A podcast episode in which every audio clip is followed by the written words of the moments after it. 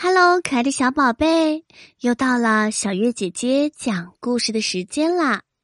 今天我们讲小猪的最好朋友。小猪的性格十分的孤僻，他一直找不到好朋友。后来，内向的小松鼠和小猪成为了同班同学，他们因此也成为了彼此的好朋友。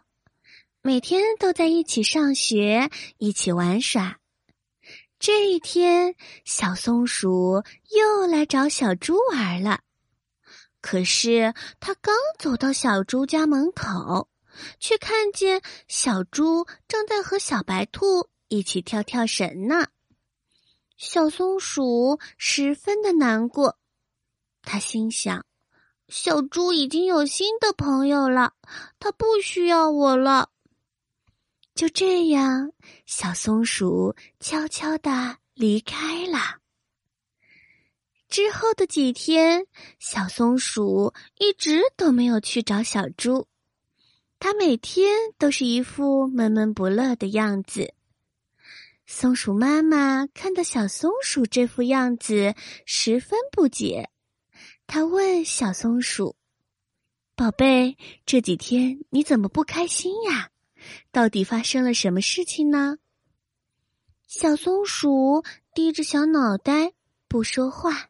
松鼠妈妈又问：“这几天你为什么都不去找小猪玩了呢？”小松鼠听到妈妈这样问，它才开口：“小猪已经有新的好朋友，它不需要我这个朋友了。”松鼠妈妈。温柔的摸了摸小松鼠的脑袋，他说：“小猪有了新的朋友，并不代表他就不要和你做朋友了呀！你怎么能这么想呢？”妈妈说的有道理。就在这个时候，小松鼠家门口突然响起了小猪的声音。小猪喊着：“小松鼠，你在家吗？”听到声音的小松鼠连忙走了出去。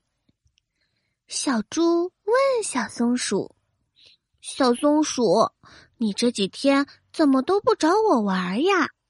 我还想介绍一个新朋友给你认识呢。”小松鼠悄悄地说：“我我这几天有事情。”后来，小松鼠的脸上又恢复了笑容。